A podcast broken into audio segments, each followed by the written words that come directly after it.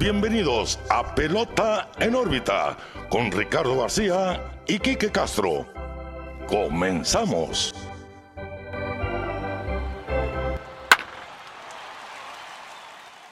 Hola, ¿qué tal amigos? Bienvenidos a una nueva edición de Pelota en órbita, su podcast de béisbol de las grandes ligas. Un servidor Ricardo García, como todos los lunes, acompañado muy bien de mi amigo, su amigo, Quique Castro. ¿Qué onda, Quique? ¿Cómo andamos? Muy bien, Ricardo. Feliz eh, de tener pelota en la órbita 59. 59. La verdad, eh, muy feliz. Ya, ya la otra semana ya estamos en el 60. Más cerquita del 100. Así nos vamos a ir, poco a poquito, poco a poquito. Eh, más, bueno, antes de empezar, pues quisiera invitar como todas las semanas a los que nos escuchan, que nos sigan en nuestras redes sociales, Pelota en órbita, Facebook, Twitter, Instagram y YouTube, donde se sube contenido semanalmente, pues relacionado a lo que platicamos, lo que va pasando durante la semana. En YouTube puedes encontrar el, video de, de este programa. Si te gusta estarnos viendo y escuchando, pues adelante. Si no, pues en cualquier plataforma de audio estamos presentes. Entonces, pelota en órbita en otros, en todos lados. Y Ricardo, una semana, pues buena, ¿no? Hubo, no hubo, bueno, sí hubo controversias. Sí, hubo un poquito de todo. Un poquito de todo, pero lo que más me interesa a mí es que estuvimos cerca de tres eh, no-hitters consecutivos. Sí. ¿Quién lo diría, no? Porque platicábamos la semana pasada, es más, se me pasaba un detalle, este episodio, como todos, es presentado por Clínica Dental San Leo, el guardián de tu sonrisa. Pueden hacer su cita vía web en dentalsanleo.mx o bien buscar su contenido en redes sociales como Dental San Leo MX. Dental San Leo, el guardián de tu sonrisa. Sí, platicamos la semana pasada que jamás pensamos que después del hit de Joe Musgrove íbamos a hablar tan rápido de un juego sin hit ni carrera. Llegó el de Rodón. Y hoy tuvimos algo muy, muy cercano. Sí, extraordinario de alguna manera. Siento que, y al menos yo nunca lo había visto, no sé tú si recuerdes alguna vez que... Pues que estamos hablando ya de las nuevas reglas, ¿no? Que, estamos viviendo ahora en el Grandes Ligas. Eh, pero, bueno, quien no sepa de qué estamos hablando, pues obviamente la actuación hoy domingo, hoy estamos hablando un domingo, cabe aclarar. Eh, la actuación de hoy de Madison Borgarmer, el caballón. El caballón olvidado, ¿no? Porque se me hace que ya lo tienen muy, muy olvidado ahí en grandes ligas. Es que se ha ganado el olvido de cierta manera porque le fue pésimo en el 2020 y arrancó mal también en el 2021. Sí. Pero quiero pensar que esta actuación puede significar su regreso. Pues quizá, por lo menos, hacer un abridor sólido. Una salida no es, realmente no te dice mucho, pero es un buen punto de arranque. En fin, Madison Bumgarner lanzó siete entradas sin hit en un juego de siete entradas. Sí, juego completo. Un juego sin hit. Un juego sin hit. Pero eh, tiene asterisco, no es contemplado como un juego sin hit. Está como. Eh, ¿Quién fue? Eh, creo que fue Randy Johnson o Pedro Martínez que eh, tiró. Pedro Martínez tiró 10 juegos, 10 entradas perfectas. 10 entradas perfectas, pero no lo cuentan, ¿no? O es más, llegó a la décima con, con juego perfecto en curso. Y en la décima le rompió el, juego perfecto y no le contó. No le contó, tenían que haber ganado. O ganaron en la décima. No, lo, algo lo hizo con los expos. hablamos de eso en el episodio de Pedro, que lo pueden encontrar en nuestro historial de pelota en órbita. Mala memoria que tengo. Sí, también me falló un poco ahí. Pero si no me equivoco, lanzó nueve perfectos y en la décima lo perdió, pero llegó a tirar a la décima. Ok. pero es una situación distinta ahora porque. Porque completó el Von juego. lo empezó y lo, terminó. Sí, Siete entradas sin hit y no es acreditado como un juego sin hit ni carrera. Y yo sí lo entiendo, el que no se ha acreditado, porque MLB dice un juego sin hit ni carrera son nueve entradas. O sea, un juego e, completo. Está estipulado, ¿no? Como nueve entradas sin permitir imparables. Pero. Está bien. Se entiende. ¿Qué, piensas tú, que debería entrar a los libros de historia como un juego sin hit ni carrera? O simplemente como. Pues se puede abrir como una categoría nueva o algo así, pero es que si ya es una regla que vas a implementar. Ajá. Que, que se supone que está para quedarse, siete entradas, doble cartelera pues es que se tiene que considerar como un juego, ¿no? Igual si se cuenta como un juego completo en las estadísticas y un shoutout de, de, juego completo, pues, ¿por qué no contarlo también el sin hit, no? O sea, igual se cumple el requisito de que el pitcher empezó y terminó el juego, no, no permitió imparable.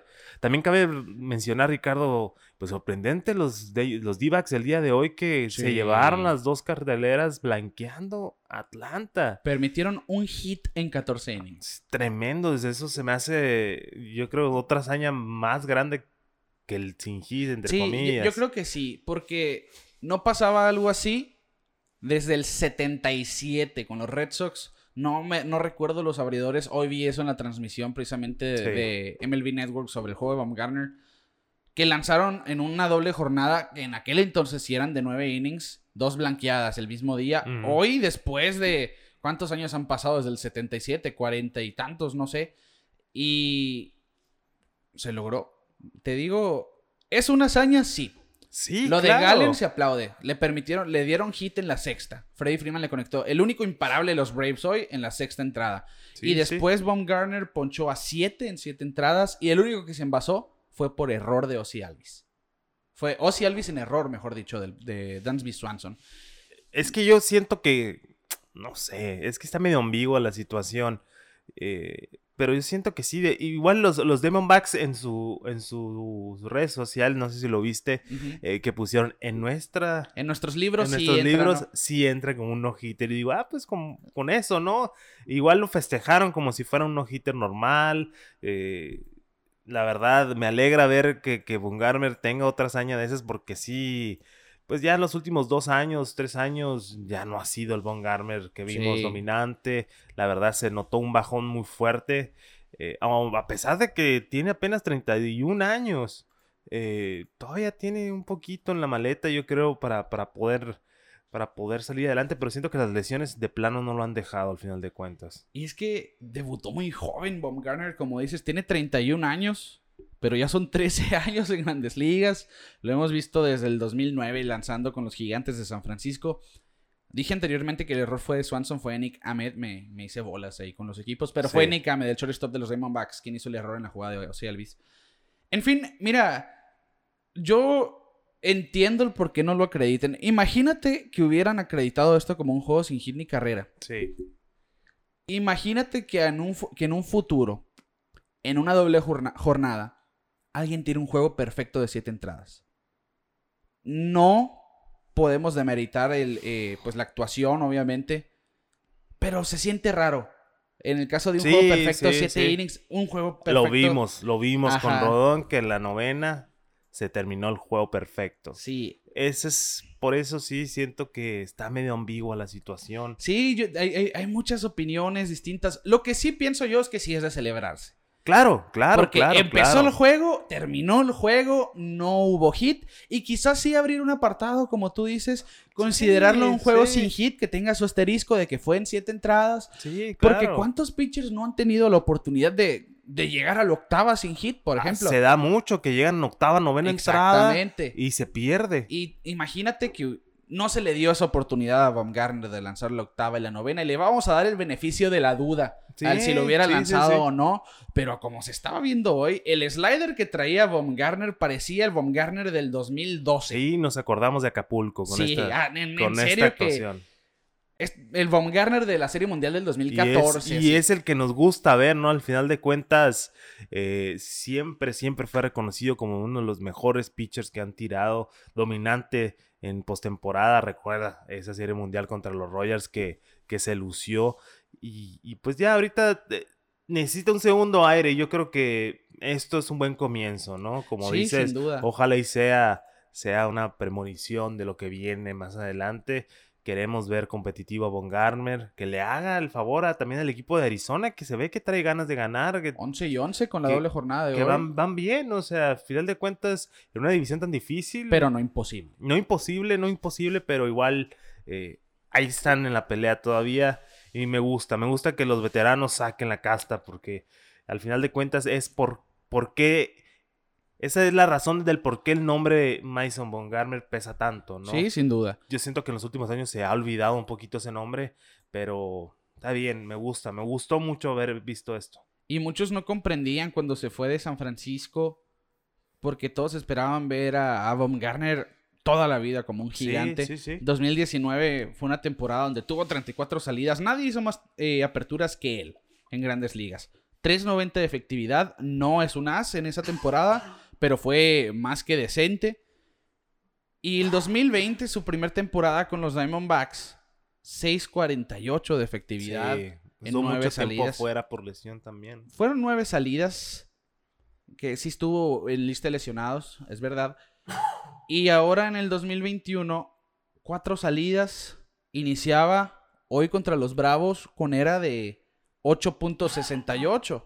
8.68 realmente era una cifra. Oye, ya son cuatro salidas. Sí. Hay que ponerse eh, en ritmo. Ya hay que bajar esos numeritos. Y de hecho, la salida anterior le habían hecho solamente una carrera en cinco entradas. Y hoy siete entradas en blanco de solamente un hombre en base que no se le acredita a él porque fue por error. Baja su efectividad a 6.31. Así que vamos a ver. Puede Va ser, empezando la temporada. puede ser un buen punto de partida para ver Claro. quizá no a un Baumgartner ace, as como antes, pero sí un Sí, pitcher igual. más que por encima Los del promedio. Diamondbacks ya tienen a su as, ¿no? Que Allen creo que se apellida. Zach Gallen. Zach Sí, Gallen. para mí Zach Gallen es también, como dices, Igual. un él buen- va a ser el as de los... No, él ya es. Para mí ya es el as de, de Arizona. Y, Y, y desde, el año dos. pasado hizo muy buena impresión sí, Zach sí. Gallen cuando llegó de Miami. Puede ser, puede ser. Sí. En fin, los dos combinados hoy, solamente un hit, 14 entradas contra la ofensiva de los Bravos de Atlanta. Que no es fácil. Sí, ¿eh? es No mucho, fácil. pero mucho decir el neutralizarlos de esa manera. Pero bueno, decíamos, Kike, que para llegar a la octava entrada con un juego sin hit, realmente necesitas tener mucho, pero mucho mérito, un trabajo excelente. Jacob de Grom jamás ha, ha llegado de esa manera. Llegó solamente una vez a la séptima con un juego sin hit. Eso fue en 2014. Desde entonces no hemos visto a DeGrom en la octava con, con un juego sin hit en desarrollo. Sí. Y estamos hablando del mejor pitcher de nuestra era. De la actualidad, De mejor dicho. En este momento. Sí, no, de la... Me, sí, me, me apresuré a decir de sí, nuestra sí, era. sí. Que lo puede llegar a ser, claro. Porque en este momento es el mejor pitcher de los últimos tres años. Sí. Pero... Y quiero hacer la transición a precisamente este hombre. Jacob DeGrom. Hablábamos que los Mets no bateaban cuando DeGrom tiraba. Bateaba más DeGrom que los mismos Mets esos días. Pero ha hecho el esfuerzo para ganar sí o sí los juegos. Pasó de estar 0 y 1 cuando los Mets habían perdido las dos primeras salidas de DeGrom a estar en 2 y 1. Ha ganado sus dos últimas salidas. Lo más importante es lo que hizo en su última. Ponchó a 15, Quique. Así es. 15, que es la mayor cantidad de su carrera. 15 ponches para Jacob DeGrom. Baja su efectividad a 0.31. Solamente una carrera en 29 entradas. Tener una, una derrota con esos números Sí. se me hace. po- la verdad. Oye, perdió, Mets. perdió 1-0.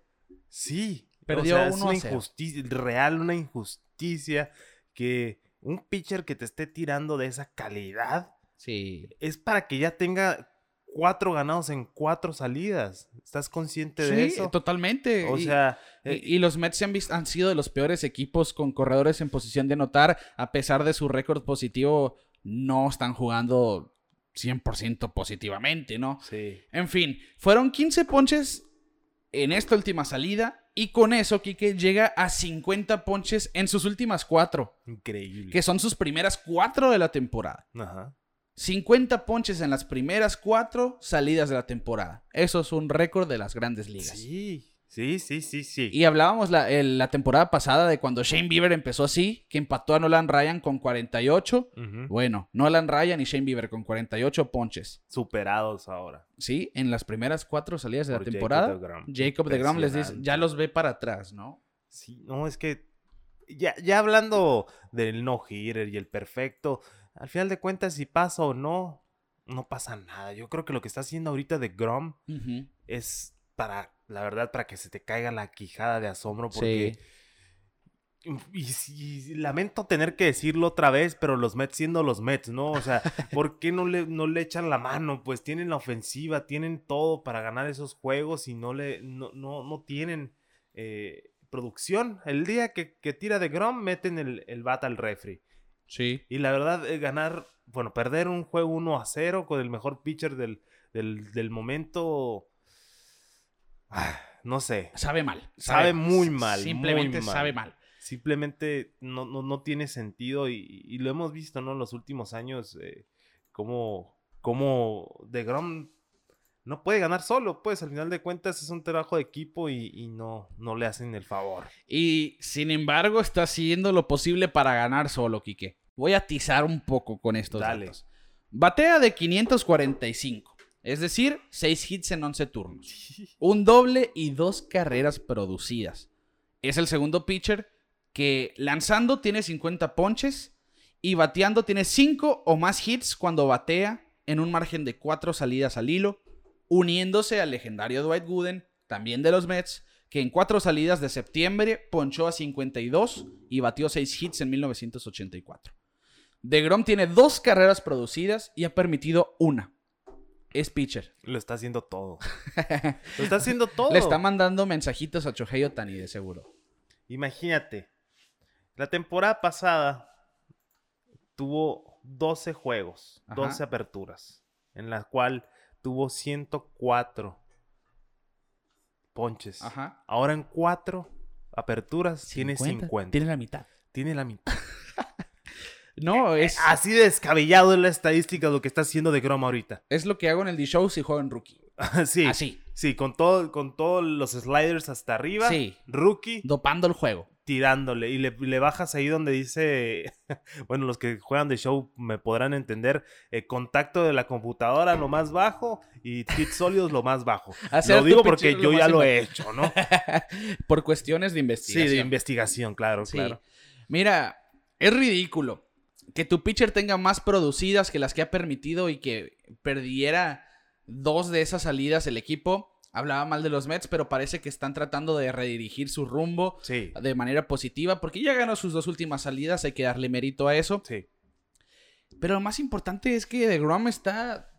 No, no dudo verlo ponchando 300 bateadores esta temporada, que es la cifra anhelada en cuestión de, de CAS en una temporada. Ujú. 50 ponches en 29 entradas.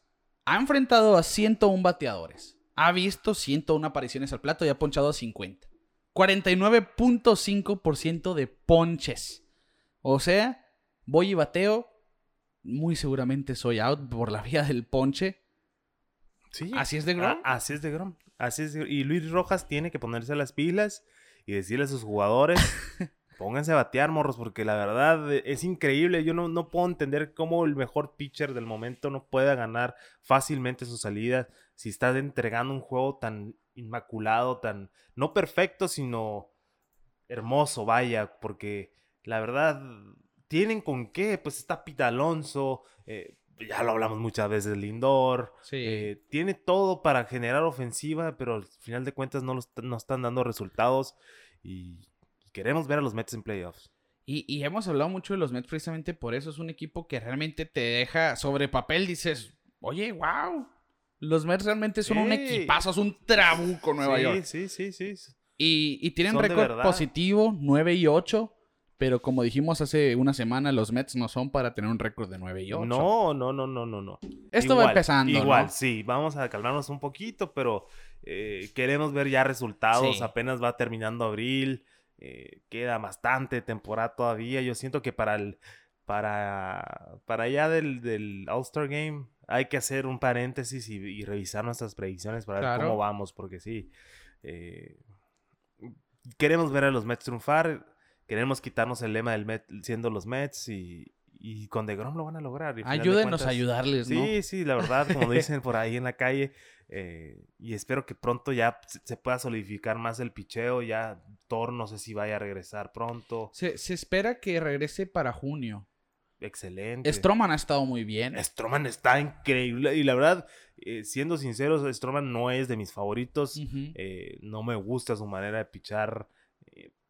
Pues por ya por cositas no personales, pero Ajá. al final de cuentas se debe reconocer lo bien que está tirando, lo tengo en el fantasy. Y Taijuan Walker también ha estado muy... Hoy Walker, tiró siete entradas. la verdad esa- blanco. ese paseíto por, por los Blue Jays le, cayó muy muy bien. le y, fue muy bien. y ahorita está tirando excelente. Y él siempre fue un prospectazo con Mariners. Sí, sí. Que nunca vivió la expectativa con Seattle. Y saliendo de Seattle empezó a tirar mejor. Porque con los Diamondbacks tuvo ahí ciertos flashazos de. Pero nada espectacular. Pues. Y como dices, con Toronto el año pasado realmente empezamos a ver ese Taiwan Walker que se esperaba. Y ahora con los Mets. Mira, una vez que se sumen Carrasco y se sumen Noah Syndergaard, sin duda esa rotación. Tener a DeGrom, a Stroman, Walker, Syndergaard y Carrasco, sin duda es una de las rotaciones muy sólida. Más sólidas del béisbol, si no es que la más sólida de la MLB. Totalmente de acuerdo. Pero mira, falta mucho. Falta mucho. Sí, estamos muy emocionados nosotros, la verdad. Van 25 juegos, 25 días. Cowen, Cowen nos tiene muchas promesas. Yo no he visto el jersey negro todavía. Es verdad, no hemos visto la jersey negra. Y, pues le voy a reclamar también, ¿eh? No, es puro amor aquí.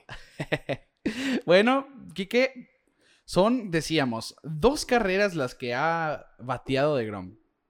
Dos carreras producidas y ha permitido solamente una. Y hay un pitcher que está en la portada de este episodio, porque lo prometido es deuda, que también tiene dos producidas y solamente ha permitido una sobre la loma. Y el hombre, pues, es el señor Burns. Corbin Burns. Excelente. Y le pusimos el señor porque a él hay que hablarle de usted. Ya, el señor Don Burns. Sí. Decíamos el episodio pasado.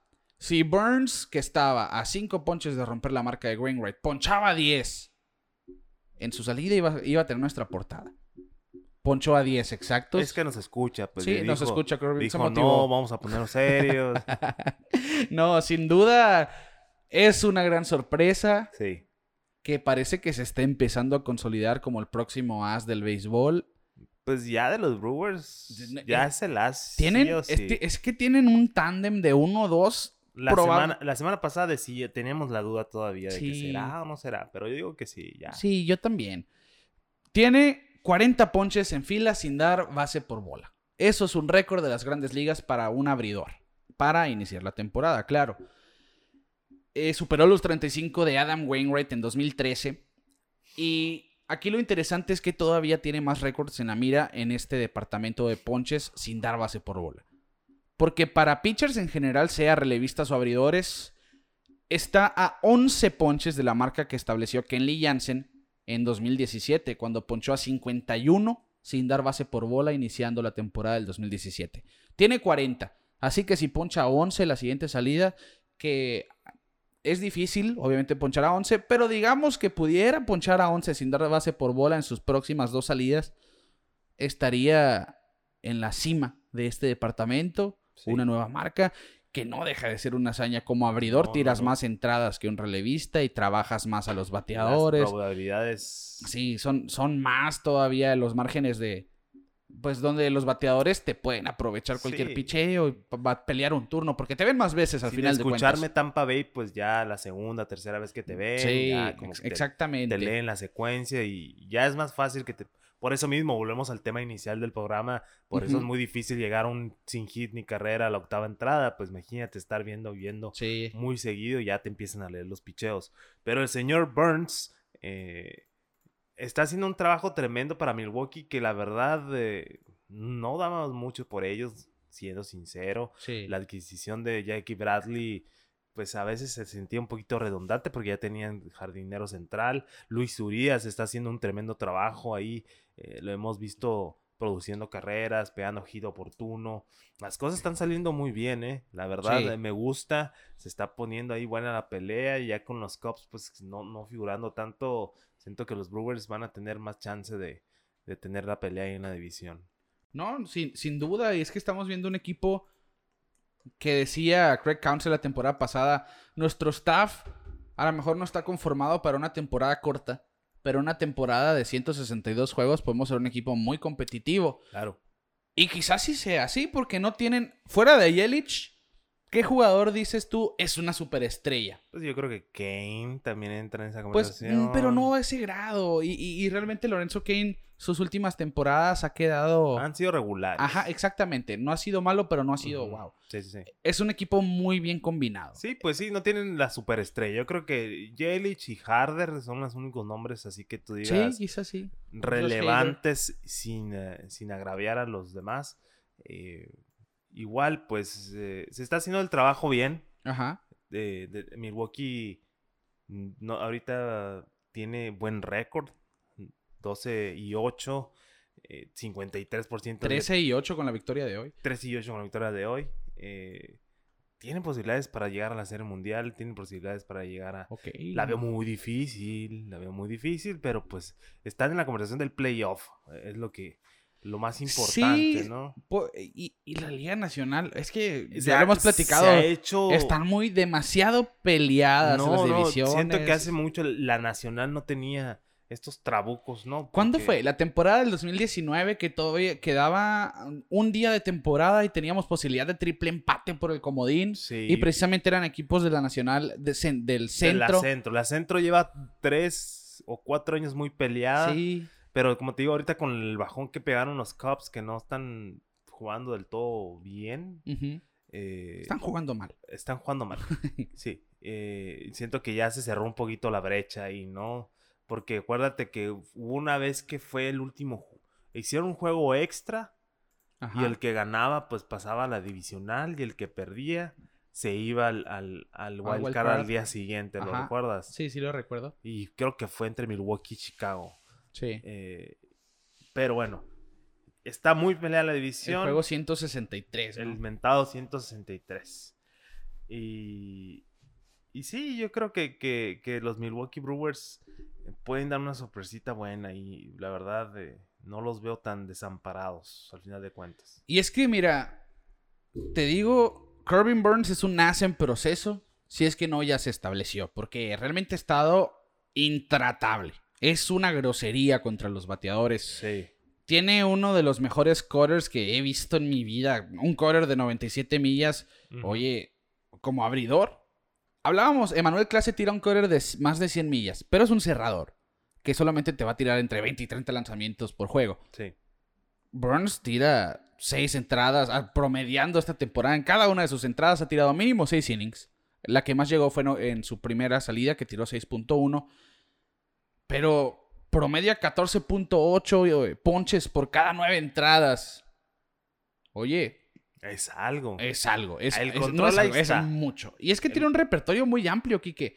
Decíamos una recta que pues está sentada entre, en un promedio de 97 millas, un cutter también que se mueve por entre 95 y 97, un sinker, un cambio, un slider, una curva y un splitter. Te estoy diciendo, tira 7 picheos este hombre. 7 picheos. ¿Y para atinarle, ¿a cuál te va a tirar? Hay abridores que son exitosos con 3. Sí, claro. Mariano con uno. Eh, relevistas con uno, exacto. Oye, siete picheos, tiene todas las herramientas para consolidarse como un Lo más importante, y, hago énfasis en esto, porque igual puedes tener 10 eh, picheos, pero si no los tiras bien, exacto. no te van a servir de nada, no vas a ser efectivo. Y aquí eh, el señor Burns tiene la efectividad de tirar strikes y, de no dar bases regaladas. Entonces siento que es lo más importante en este punto, ¿no? Porque si al final de cuentas, como te digo, si aunque tengas siete pitches y no sabes controlarlos, pues igual vas a perder el juego sí, o sí, ¿no? Se te queda colgada la curva, le pegas un pelotazo a alguien, cosas así, pues. Entonces yo siento que el control que está demostrando el señor Burns es lo más importante aquí. Sí, sin duda es... Oye, no por nada llegó esa racha, ¿no? De 40 ponches sin base por bola. Es sinónimo de control total. 0.37 de efectividad. 0.37. Es una entrada solamente. Una carrera limpia en, perdón, en 24 entradas.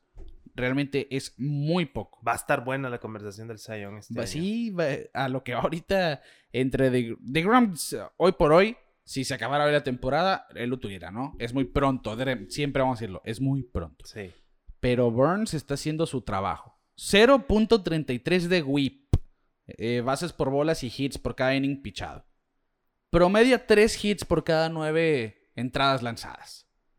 14.8 ponches, como decíamos, por cada 9 entradas lanzadas.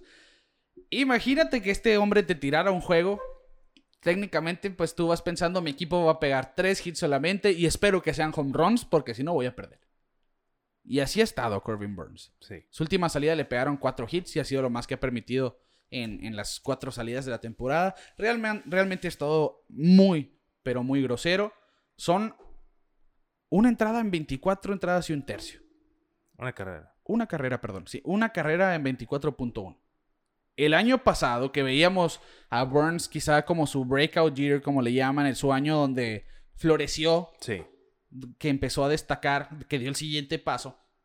14 carreras en 59.2 entradas. Esto fue en 2020. Si sumamos las salidas del año pasado y las de este año, es una efectividad de 1.61 en 16 juegos. 126 ponches en 84 entradas. Y por eso nosotros a partir de hoy le hablamos de usted. De usted. Es el señor Sí. Burns. Señor Burns. Así es. Excelente. Y muy probablemente que, que tengan el mejor dúo de abridores de la actualidad. O, o por lo menos que están pasando por el mejor momento. Sí. Porque Brandon Woodruff también es un, un as en proceso. Lo vimos en los playoffs, cómo se fajó en el 2019. Lo vimos la temporada pasada también, que gozó de muy buen año. Es un pitcher ya con... que también está rondando por las 100 millas. Hemos visto aumentar su velocidad apenas a sus 28 años. Pues está en el, en el pico de su, de su talento. Todavía no llega a su prime. Sí, está llegando a su prime técnicamente. Corbin Burns tiene 26. O sea, son pitchers jóvenes que están en muy buen momento. Oye, Burns, decíamos una carrera solamente en 24 entradas. Pues Woodruff ha permitido 5 en 29. Efectividad de 1.55. ¿Ok? 34 ponches en 29 innings. También es una grosería Brandon Woodruff. Sí. Por eso te digo, probablemente es el mejor dúo de este momento. Y, y mucha gente no descartaba a Milwaukee de contender en los playoffs por ellos dos. Sí, al final de cuentas es lo que necesitas, ¿no? Un, un- un fuerte 1 y 2. Sí. Porque la verdad te da un paso adelante. El, el récord de, de Milwaukee, pues creo que lo refleja, ¿no? 12, 18, 13, me dijiste con 13, la victoria de hoy. En primer lugar en su división. Eh, la verdad no la tienen fácil. San Luis está muy duro, la verdad. Y, y vamos a ver si dan la sorpresa, porque sí me gustaría ver otra vez, porque la vez pasada se quedaron cortos a nada. Los Dodgers le ganaron. Creo que fue 2019, ¿verdad? En- y en, en el 2018 los Dodgers le ganaron a Milwaukee Sí. para pasar a la Serie Mundial. Sí, y estuvo muy buena la serie. Y la verdad, pues Es un equipo divertido. el- al final de cuentas, el equipo no ha tenido tantos cambios. Siento que, que podría, podría Sí. llegar de nuevo lejos en playoffs. Freddy Peralta también ha lanzado muy bien, 2.45 de efectividad en 22 innings, ha ganado dos de sus cuatro aperturas. Adrian Hauser también, 3.32. Realmente se están viendo muy bien los cerveceros. Craig Council claramente está haciendo su trabajo como timonel de Milwaukee. Y mira, por algo, Corbin Burns tiene nuestra portada. No nomás por ese récord de ponches, realmente es un pitcher que vale la pena verlo. La- vi su, su última salida y realmente dices, las bolas que tira fue porque estaba trabajando la cuenta. Sí, sí. Era sí. muy raro Para ver. darse el lujo, ¿no? Sí, de trabajar al bateador, ¿no? Que, que lo tenía en 0 y 2 y una curva al piso. Y dejan pasar y después venía el cutter pegado y, eh, o por la puerta de atrás, como dicen, el backdoor cutter. Sí. Y los dejaba parados. Realmente es un pitcher que vale la pena ver. Muy divertido ver a los eh, cerveceros de Milwaukee, sobre todo cuando están lanzando Woodruff o Corbin Burns. Así que, pues, chequenlo. De, de verdad, nosotros les recomendamos esto de todo corazón porque somos enfermos por el béisbol y hay cosas Sí, que nos estamos gustan. al pendiente siempre de todos. Entonces, eh, está buena la recomendación. Y vamos a pasar al siguiente tema, Kike. Probablemente el headline, el encabezado De todos lados, ¿no? de todos lados y también lo que podría terminar siendo lo más atractivo de este 2021 para muchos. Sí, está haciendo, está haciendo mucho ruido. Está haciendo que la gente voltee al béisbol. La serie de los padres y los Dodgers. La nueva rivalidad. Pues ni tan nueva, ¿no? Pero En, pues desde el año pasado, yo diría.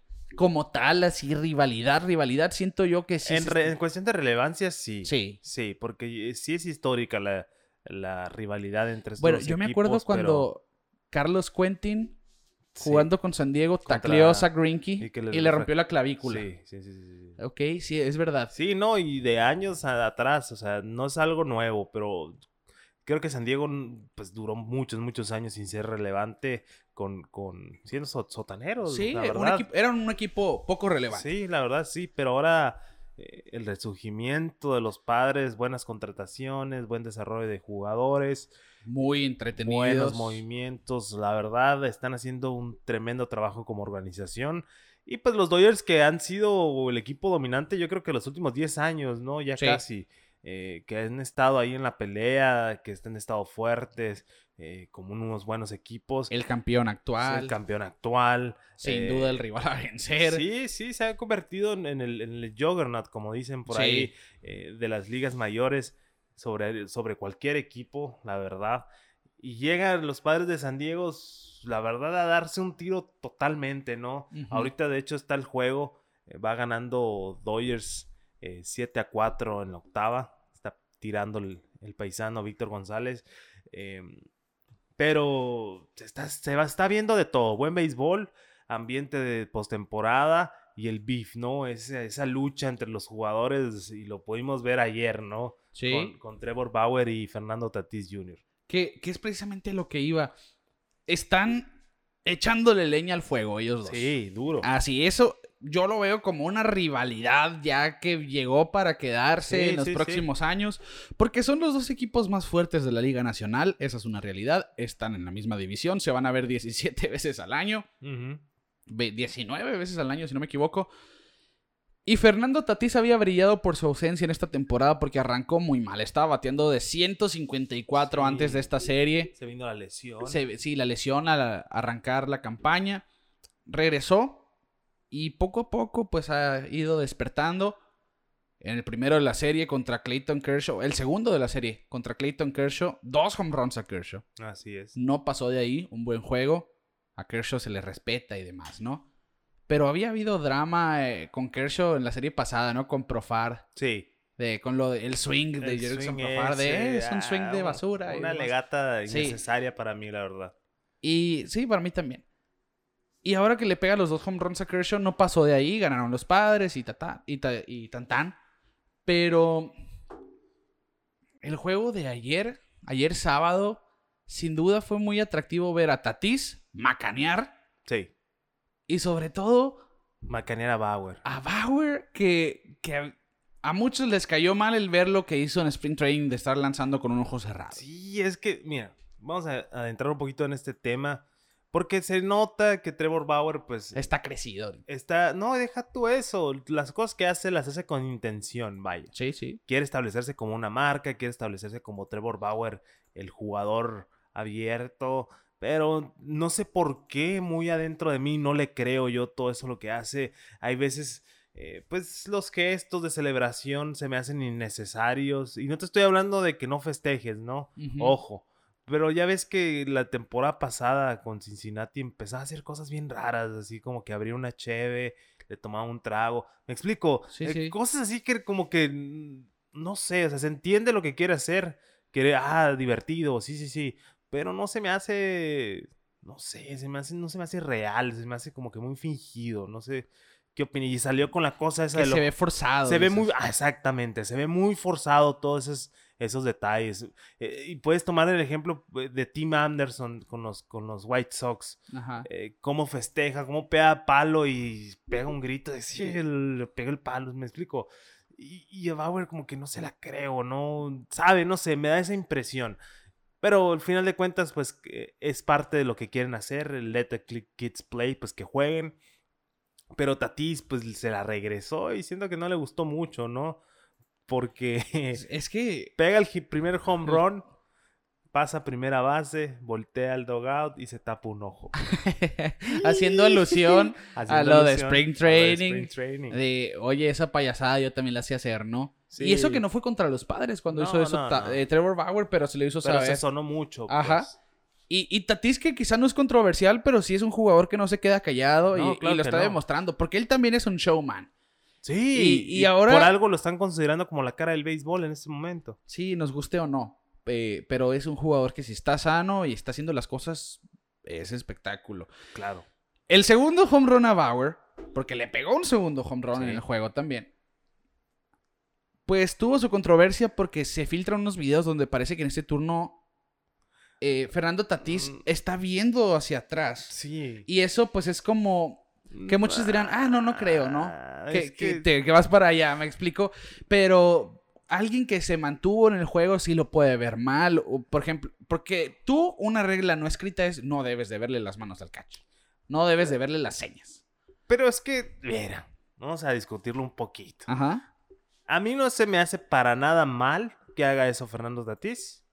No lo veo yo como algo. Ah, es que nos quedamos como que un poquito con la cosa de los astros en la cabeza que nos causa conflicto a todos, pero al final de cuentas estás tú ahí y si volteas y por casualidad, porque no sé si viste el video de John Boy, eh, un youtuber, te lo recomiendo, que hace eh, pues análisis de, jugadas y de cosas así. Se ve el momento que Tatis voltea para abajo, pero el catcher ya, ya había tirado la seña y ya había retirado los dedos cuando él voltea. Lo único que Tatis se alcanza a ver porque lo explica John Boy en el video cuadro por cuadro, es que el catcher se mueve un poco a la derecha. Entonces, dice, dice el, John Boy en el video, no, pues pudo haber dicho, viene picheo afuera, y de hecho, si le tiran un correr afuera, Tati se extiende los brazos y la ponen detrás de la barda. Me explico. Pero al final de cuentas, si hubiera visto él la seña, yo no le veo nada de malo. Al final de cuentas, el catcher tiene que proteger la seña, tiene que tirar las señas. Es que la idea es que... Y no se estaban poniendo de acuerdo eh, Bauer y, eh, ¿Quién estaba? ¿Will Smith? Will Smith, ajá. No se estaban poniendo de acuerdo porque le, le, le negó dos señas. Entonces ahí como que, me explico, se presta. Pero no lo veo yo como una trampa. Bauer pegó de gritos y le puso, le puso en Twitter... Eh, de que no, no hay necesidad de eso. Ajá. Que vuelvo a lo mismo, que no quieres que el juego sea divertido, que no quieres que, que no, que sea fluido esto. Al final de cuentas siento que, que se lleva y no se aguanta el muchacho, ¿no? Es que sí. Mira, yo entiendo el que, que tiene que ver la seña y demás. Pero de alguna manera, si sabes que viene un picheo y ya estás preparado para él, supongamos que lo vio. Porque era una curva bien afuera la que sacó, ¿eh? Estaba. Cuando vi el batazo dije, wow, Tatis. Sí. Oye, bateador de bola mala porque era una curva muy afuera y la sacó por todo el center. Y con una mano. Y en el momento no se habló de ello. Y de hecho, en la rueda de prensa, Trevor Bauer dijo: Bueno, yo no veo, yo no veo bien el castigar a jugadores con pelotazos por josear, por celebrar, por celebrar que, nos, que nos pegaron con Ron y demás y que hay que aprovecharlo, que está bien, que es bueno para el deporte, porque... Porque se la, Tati se la regresó toda. Sí, se la regresó, toda. hasta, el, el, shimmy, ¿no? El strut. El, de...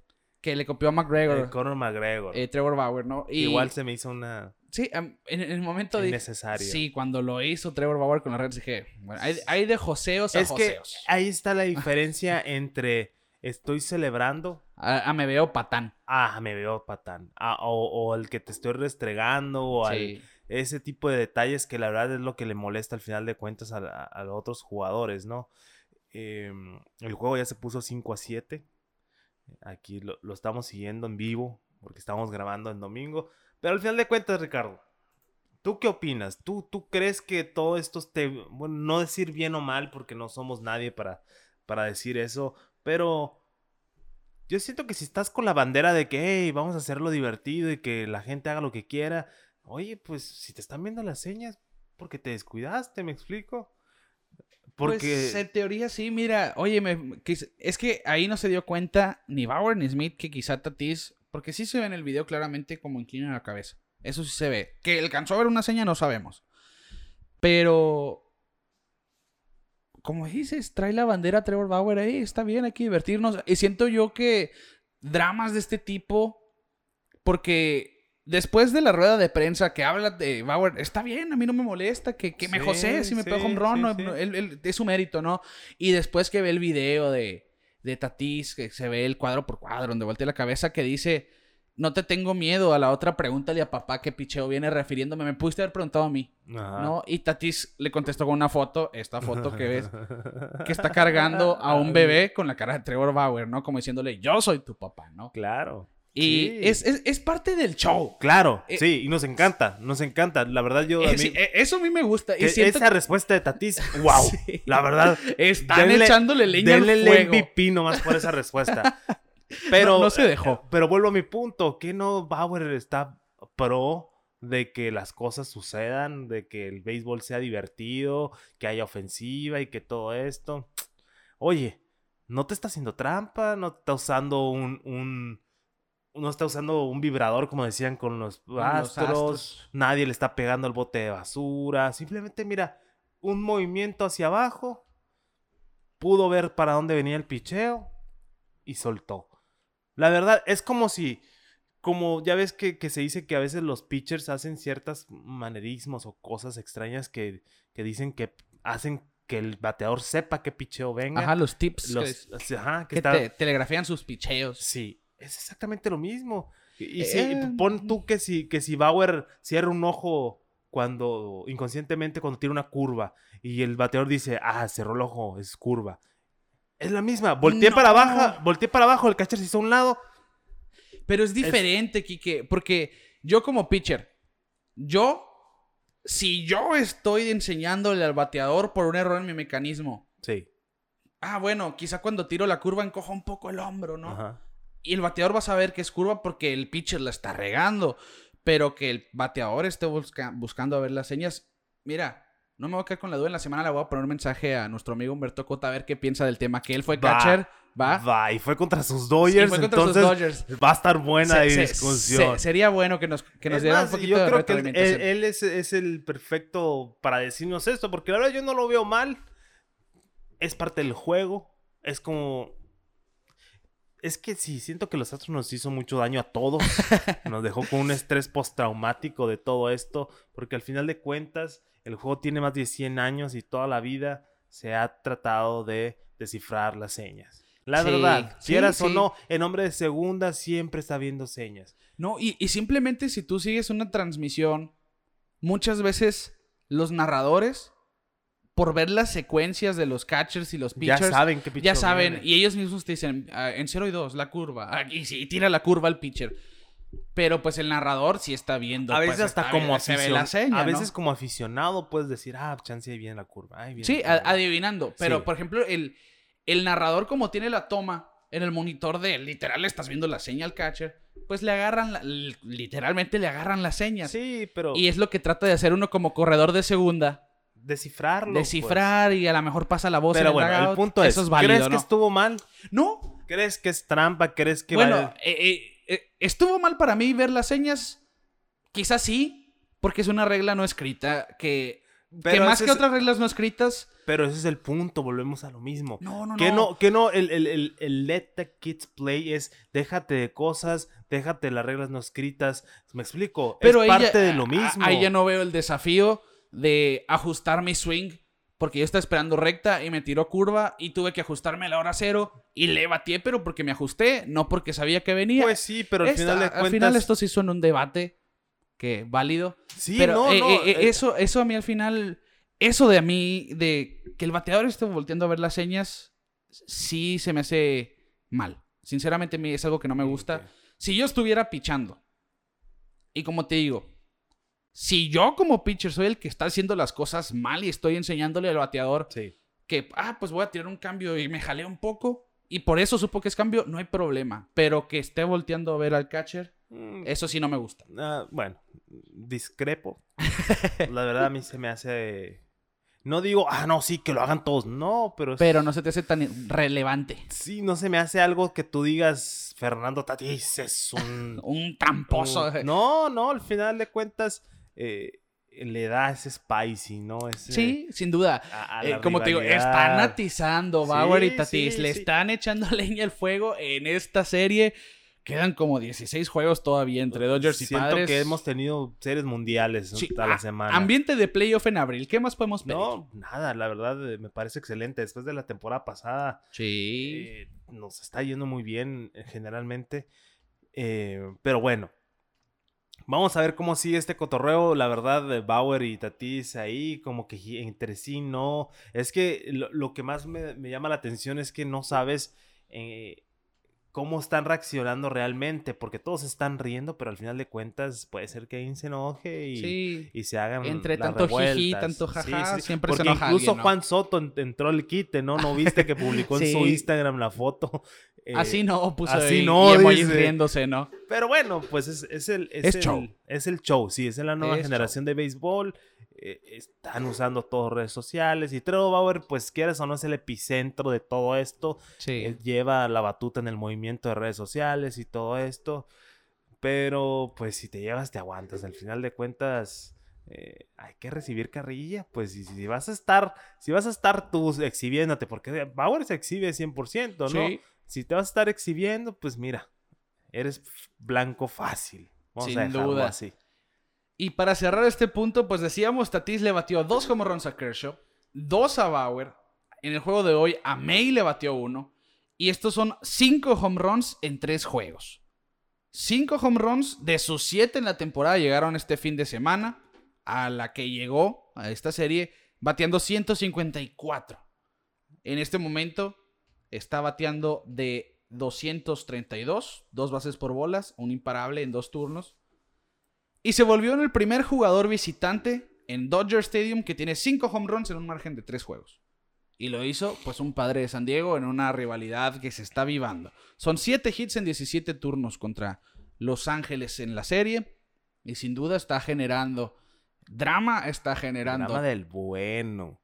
Pues es que las otras rivalidades están un poquito apagadas, Sí. ¿no? Yankees Boston, no De- tan y- relevante. Y no hemos visto siquiera un juego de ellos hasta junio, creo que llega el primero de. Yankees Red Sox. Eh, Chicago Cardenales, pues ya sabemos cómo está la balanza ahí. Es que siempre cuando los dos equipos rivales están eh, compitiendo es cuando sí, se, sí. se pone buena. Porque la verdad, la, la rivalidad ahí de- del oeste es eh, San Francisco-Los Ángeles, ¿no? Que por cierto, San Francisco está jugando muy bien. Sí, pero pues no le llega al nivel. no, no, yo sé, no, no, no, empezó muy bien. no están- sabemos están que. en otra dimensión los dos equipos. Entonces, me gusta, me gusta, me gusta ver esto, me gusta ver.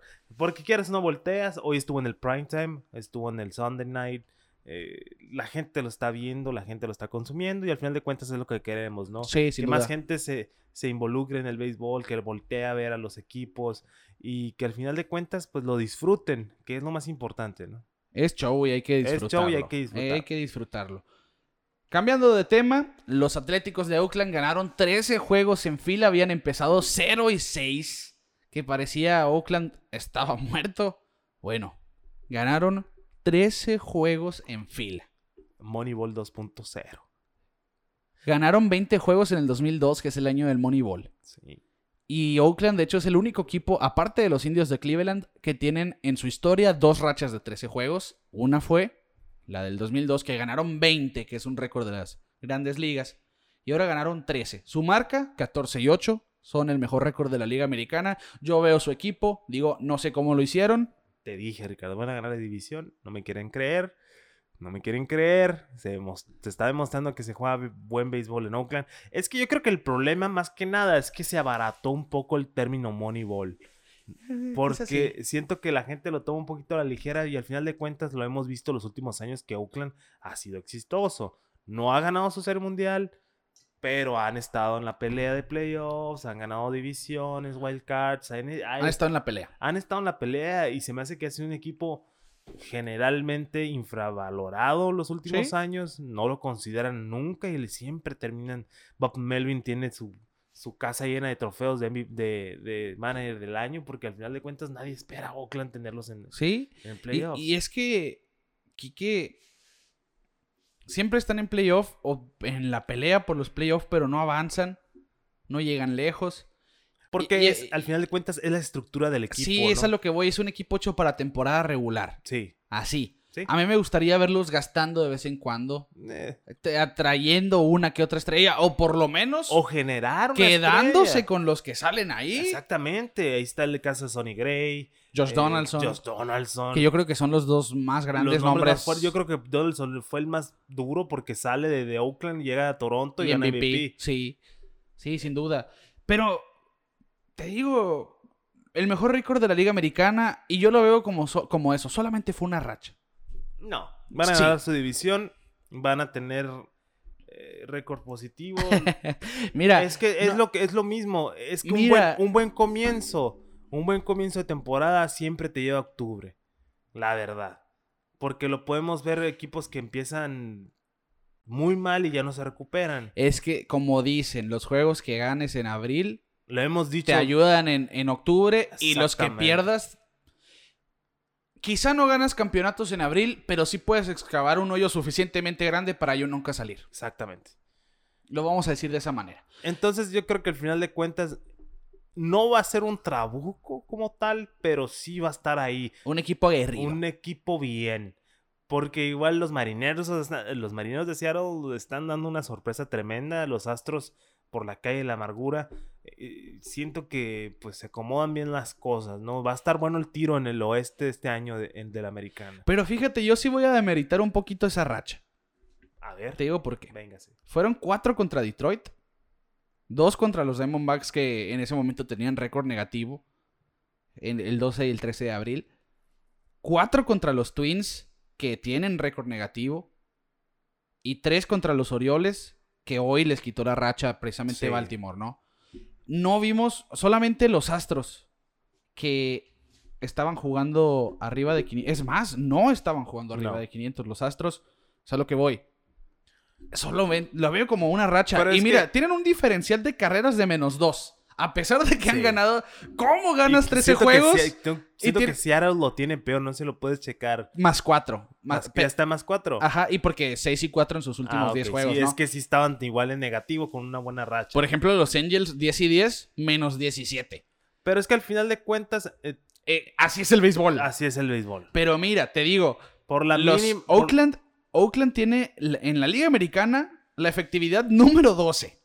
La cuarta peor del béisbol. 4.45 colectivo. La ofensiva de la Liga Americana, aquí te digo,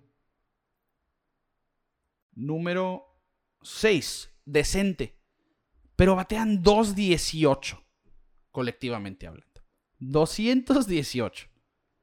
Que eso sí pasa a ser el lugar 11 en la Liga Americana. No estamos viendo un equipo que digas tú. Te estoy diciendo, no es un trabuco. Pero se está buscando la manera de ganar y están ganando. Al final de cuentas. ¿Qué es lo que importa? Es lo que importa. Igual no creo que vayan a hacer una puja grande en playoffs. Pero pues van a ser relevantes. De alguna manera. De alguna manera. Exactamente, igual. bueno, para empezar, ya 13 juegos los hicieron relevantes. Vamos, vamos eh, empezando todavía. Pero yo sí siento que, va, a estar bueno. Jet Lowry ha batido muy bien. Sí. Reviviendo Jet Reviviendo, yo creo que... En su tercera eh, generación con Oakland, porque es la tercera vez que llegan los Atléticos. Ramón Laureano no ha bateado tan bien. Eh, Matt Chapman ha estado muy mal, 158. Piscori 234. Elvis Andrew 162. García 133. Machín 140. Bueno, yo no entiendo cómo ganaron 13 juegos, pero se les dio que es lo que importa. Se llama béisbol, Ricardo. Sí, pero Kike dice que va más allá de una racha. Yo digo, no, esto solamente queda en eso, una racha. Porque si hubieran jugado contra los Marineros, los Red Sox, los White Sox, eh, los Blue Jays, te aseguro que esa racha de 13 juegos no hubiera llegado. Pues. Yo lo veo como un equipo. Es que, mira. Más o menos. Mi último punto al respecto. Dímelo en abril todos están parejos. Sí. Todos empiezan igual. En teoría sí. Mm, o sea, me explico. Siento que, tampoco no es la gran cosa en el sentido de los números. Todavía nadie está sentado. Sí, pues. pero, pero al final de cuentas eh, siento que les va a ayudar mucho a, largo plazo. Puede ser, puede ser. Bueno, Quique, son los temas que traemos para este episodio número 59. También nomás ya se reveló el logo del juego de estrellas. Me gustó mucho. Me gustó. Para hacerlo express, que. Me acordé mucho uno de Los Ángeles, de, Los Angelinos, que era parecido, ¿no? ¿no te acuerdas? Es que soy bien malo para los logos. Es que sí, a ver si lo logro encontrar ahorita. Eh, Del 2000 2010. 2010. 2010 fue en, en Anaheim. Big Papi ganó el home Ajá, que, que, es el home run derby de Big Papi. 2011 fue en Arizona, que ganó Robinson, ganó el home run derby. Que por cierto, Pete Alonso dijo, sí, me gustaría defender mi título en Colorado. Si me invitan, ahí voy a estar. Que ah, va a estar muy interesante. Es parecido, ¿no? O bueno, pues es que es una pues, estrella. La, estrella, sí. Sí, lo tomamos así. Se me, hace me, me gustó cómo, cómo los picos debajo de la estrella terminan siendo la cumbre de la montaña. Sí. Se me hizo muy bien diseñado y está, está no, padre. estuvo muy bien. Para eh, mis respetos para los diseñadores que lo hicieron así de emergencia. Claro, se hacen los Photoshop de los jugadores de un día para otro. o bueno, del momento. Que era un logo, ¿no? Para ellos. Sí. y que ya los Rockies empezaron a vender mercancía del juego de estrellas. Va, sí, una mínimo- lástima, una mínimo, lástima. algo bueno tenían que tener los Rockies esta Sí, temporada. una lástima para, para Atlanta, la verdad. Sí, de veras que Eh, sí. No sé si te fijaste, pero las gorras tenían atrás las estrellitas. Sí, y de, de hecho, hace dos semanas vimos las fotos de, de los uniformes. Ya ves que traían el parche aquí en la manga Sí. derecha. Si no me equivoco, como que quedó la marca porque les quitaron el parche tal cual y se veía la costura, ¿no? Las Sí, marcas de las sí, costuras. Pero en fin, las divisiones, Kike, para cerrar este episodio, Boston se mantiene en primer lugar 14 y 9, Kansas City 13 y 7. La sorpresa real por encima Sí. de los White Sox no han perdido serie los Royals. No, sí, sí. Ya me la estoy creyendo. Sí, nos- ya me la estoy creyendo. Los Atléticos de Oakland no sé qué hacen ahí. Dewey, esa no es tu familia. Oakland en primer lugar, 14 y 8. Arriba de Seattle que, que dividió. De hecho, estaban Boston y Seattle peleando por el mejor récord Sí. de la liga y dividieron. Y Oakland terminó con el mejor récord de la liga en el proceso.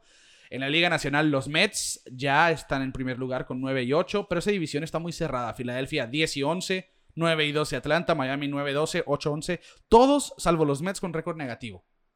Todos menos Miami con diferencial de carreras negativo. Y Miami tiene más uno. El home run de Chisholm contra DeGrom. Está muy extraña esa división. Sí, una división que empezó muy rara.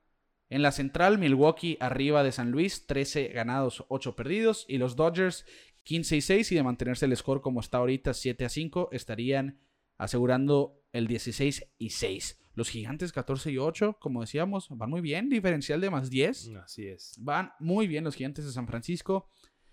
Y de hecho, Tatis en esta serie, que ya para cerrar, empató entre los líderes roneros con su séptimo, JD Martínez, Eduardo Escobar, ahora Fernando Tatis. Aquí veo rápidamente los demás. Que, ¿Quién lo diría? Porque tenía dos antes de este fin de semana. Sí. Cinco en tres juegos. Realmente se prendió el niño Fernando Tatís. Ronald Acuña, Nick Castellanos, Nelson Cruz, Eduardo Escobar, JD Martínez, Ryan McMahon, Shote- eh, Shohei Otani, hoy pegó home run, muy clutch, por cierto.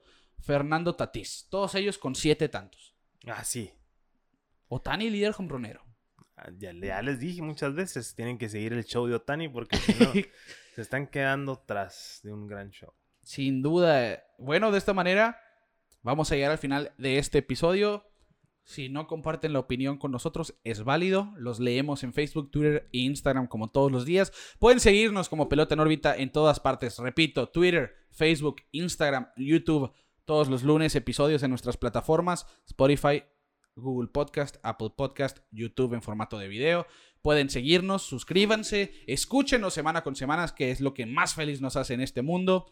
Síganos en redes sociales, interactúen con nosotros, ayúdenos a crecer con sus likes, compartan nuestro contenido, porque nos ayudarían muchísimo realmente. Sí.